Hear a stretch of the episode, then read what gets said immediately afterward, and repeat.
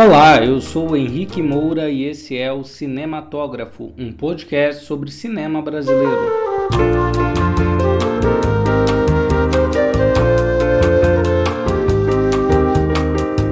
Salve, salve pessoal! Lá vamos nós subindo a ladeira.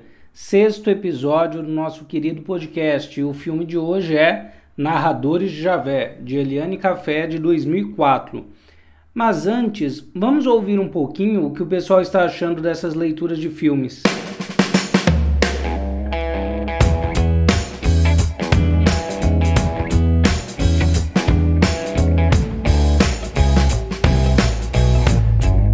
Henrique do céu, esse episódio tá maravilhoso.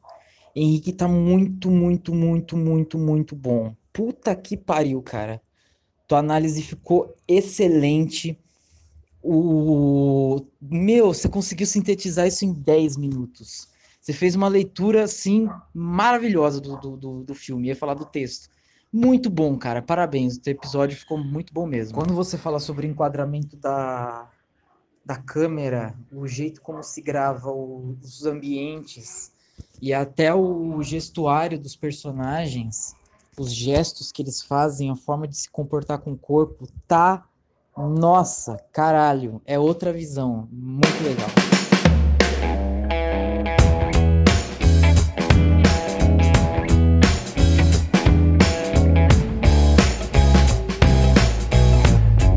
Muito bem, o filme de hoje é bastante interessante. Continuamos, como no episódio anterior, na Bahia, mas agora num povoado fictício do interior chamado Javé que está prestes a desaparecer devido à instalação de uma barragem. Tudo ficará submerso, mas os moradores encontram uma possibilidade para evitar isso, mostrando a importância daquele lugar. E como? Através das narrativas. É sem dúvida elogiável a maneira como a diretora conseguiu retratar essa história, que tinha tudo para ser trágica, em um filme leve, mas ao mesmo tempo reflexivo. São tratadas duas linhas principais a primeira é sobre o poder da narrativa e sua diferença na oralidade e na escrita. E a segunda é sobre o deslocamento de pessoas por motivos de força econômica. Quando percebem que estão prestes a serem retirados, os moradores decidem procurar Antônio Biá, belamente interpretado por José Dumont. Ele era um funcionário da pequena agência dos Correios de Javé, que seria fechada, já que quase ninguém ali lia ou escrevia, e, portanto, não recebia nem mandavam cartas. Malandro, Antônio Biá resolve escrever cartas para conhecidos, inventando histórias sobre os moradores dali. Logo, o interesse pelas histórias ia crescendo e chegavam mais cartas, querendo saber mais e mais sobre essas histórias. A agência foi salva, mas é claro que os moradores ficaram putos com Biá e o expulsaram de lá. Mas quem seria melhor para escrever sobre Javé do que o próprio Antônio Biá? Por isso, vão em busca dele e a ideia é contar a grandiosidade da história da fundação da Pequena Javé, transformando-a em um patrimônio cultural e assim tentando evitar que ela se transforme em uma represa. Aqui eu queria abrir um parênteses para comentar o quanto é interessante como alguns temas vão se cruzando no cinema brasileiro. E não precisamos ir muito longe para percebermos isso. Basta olharmos os episódios anteriores que a gente vai notar a ideia de analfabetismo e cartas, por exemplo, em Central do Brasil, ou a questão da moradia em Opaí, ó, e a represa inundando casas em Viajo porque preciso, volto porque te amo. Mas principalmente, o que mais me chama atenção é um embate que acontece entre o letrado e o iletrado. Daí a gente pode pensar nos poetas de alma corsária, na professora Dória de Central do Brasil, na Jéssica de que horas ela volta, no geólogo de viagem porque preciso. Isso dá pano para manga, principalmente se a gente pensar que é uma temática bastante recorrente no cinema brasileiro, desde, não sei se bem desde, né, mas principalmente no filme do Glauber Rocha, O Terra em Transe, que tem a presença de um intelectual e ali até tem uma cena entre eles que o Flávio Migliatti faz parte dessa cena e ele é um no filme, né, ele é um líder sindical. E a personagem da moça comenta, né, para esse intelectual: Olha, a gente acha que está conversando com o povo, você acha que está conversando com o povo, mas o povo não é bem esse, né? O líder sindical. O povo é o fulano, o fulano não fala, não tem voz. Isso é bem interessante, né? Uma temática é, importante de se pensar aí, de ser bastante discutida. A estrutura do filme Narradores de Javé é bem singular. Começa com um mochileiro que perdeu a barca e vai precisar dormir numa cidadezinha. E num barzinho começa a ouvir a história de Javé corta para a história do povoado e depois surgem cenas do passado recontado a Antônio Biá pelos moradores. Esse começo me lembra muito o ensaio O Narrador do Benjamin, porque tem aquela história que ele fala, né? Os dois narradores é, assim mais interessantes, enfim, mais é, que mais se destacariam seriam esses dois, não? É? Um, um viajante, porque quem viaja vai ter uma história para contar, vai trazer alguma novidade e o outro é aquele cidadão que nunca saiu do lugar, aquela pessoa que passou a vida toda naquele mesmo lugar porque ela viu todas as transformações daquilo, né? Então é bem interessante como o filme Narradores de Javé parte dessa também história, né, do Walter Benjamin. Nessa questão da estrutura, me chamou muita atenção o jogo de luz que a diretora fez. As cenas das histórias contadas pelos personagens, os moradores de Javé, são mais iluminadas, em externa. As do presente de Javé e do mochileiro no bar são mais escuras, noturnas e muitas vezes são internas, ou seja, elas são gravadas ou dentro do bar, ou dentro de uma casa, dentro de algum lugar. Eu leio isso como se no espaço da fabulação houvesse mais clareza, mais possibilidade, mais vida, por isso mais cor, é, mais ar livre, né? Ao passo em que os tempos presentes não são apenas mais sombrios por carregarem a carga daquilo que não deu certo, mas porque criam um aspecto de pintura que pode remeter também a certa teatralidade, como se estivéssemos eternamente encenando os mesmos dilemas. Defendo esse ponto pensando que o filme termina com um movimento de recomeçar. Antônio Biá e os outros moradores insistindo em recontar suas histórias, tentando ali escrever essas histórias em um livro. Apesar do povoado já estar submerso, né? Já haver, aí outra vez o spoiler, já haver acontecido, né? A, a barragem. E como professor de literatura, eu não podia deixar de lembrar a estrutura de Vidas Secas do Graciliano Ramos, aquele eterno ciclo. É como se saindo dali aquelas pessoas fossem se instalar em um novo lugar e logo seus descendentes também precisassem sair dali procurando outros lugares. Quero comentar ainda sobre o ponto da pintura.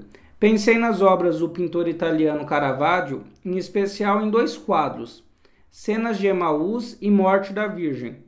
Joguem aí no Google e depois comparem com o filme e vão perceber que tanto o filme quanto os quadros têm um jeito parecido de representar a realidade como ela é. Então era essa a busca do pintor e parece ser a busca também da cineasta. Como eles fazem isso? Então eles vão utilizar um fundo escuro ou neutro. A iluminação é feita por um foco de luz bem direcionado naquilo que quer iluminar. Então imagine, é como se estivesse num quarto escuro e de repente vem uma luz de fora e aquela luz ilumina só o rosto da personagem. E esses personagens são colocados é, em uma grande proximidade quando há mais de um ator em cena. Inclusive, deem uma olhada como a foto que eu escolhi para ilustrar esse episódio se parece com o quadro Cenas de Emaús. Esses elementos de composição criam uma teatralidade também. Isso fica bem claro na cena em que Antônio Biá está bêbado e no seu pesadelo parece que estamos diante de um ator no palco. Aliás, o jeito de andar e os gestos de Antônio Biá tem um quê bastante teatral, no melhor sentido da palavra.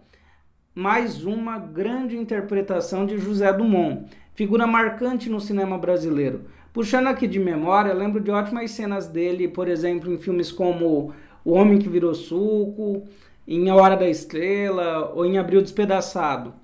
Vale a pena ver o trabalho que ele desenvolveu em Narradores de Javé, o trabalho corporal.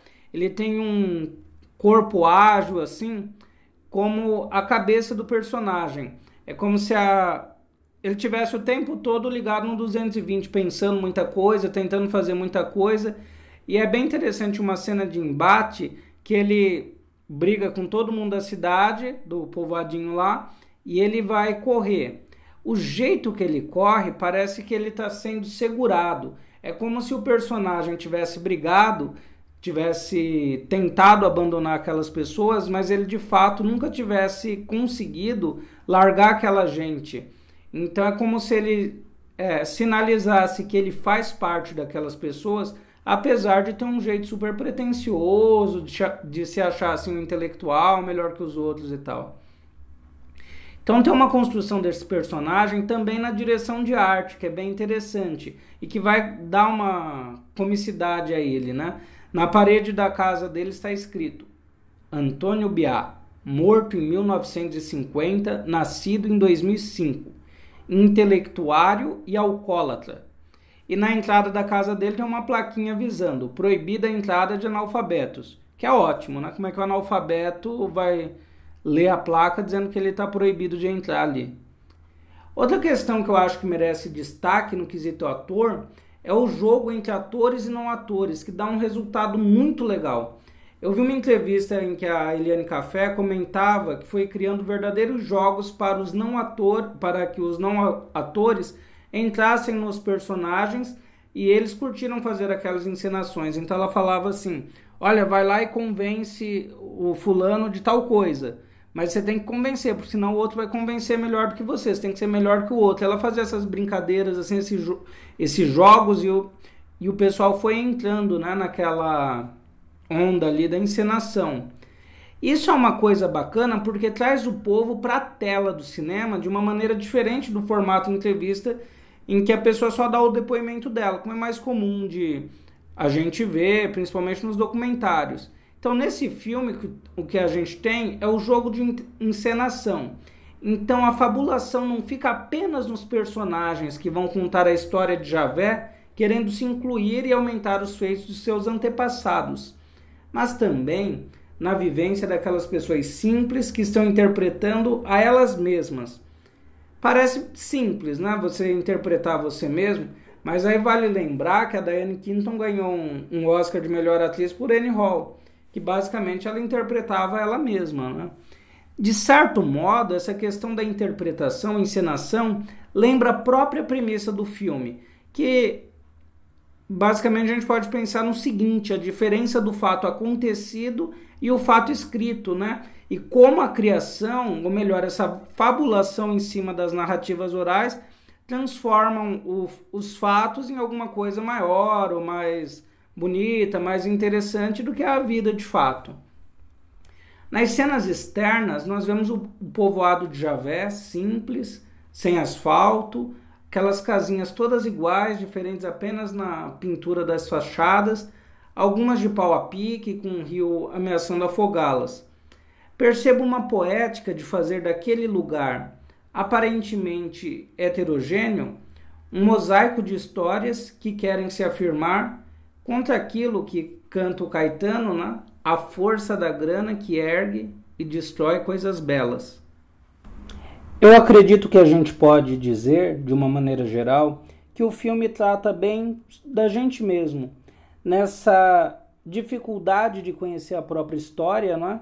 Nós, enquanto povo brasileiro, uma história difusa, a gente não sabe muito bem, a gente não se conhece direito, mas vai resistindo, não é? Interessante esse movimento das pessoas saírem dos lugares porque parece que é o nosso próprio movimento enquanto país, né? A gente vai é, aparentemente se movendo, mas continua sempre na mesma, não é?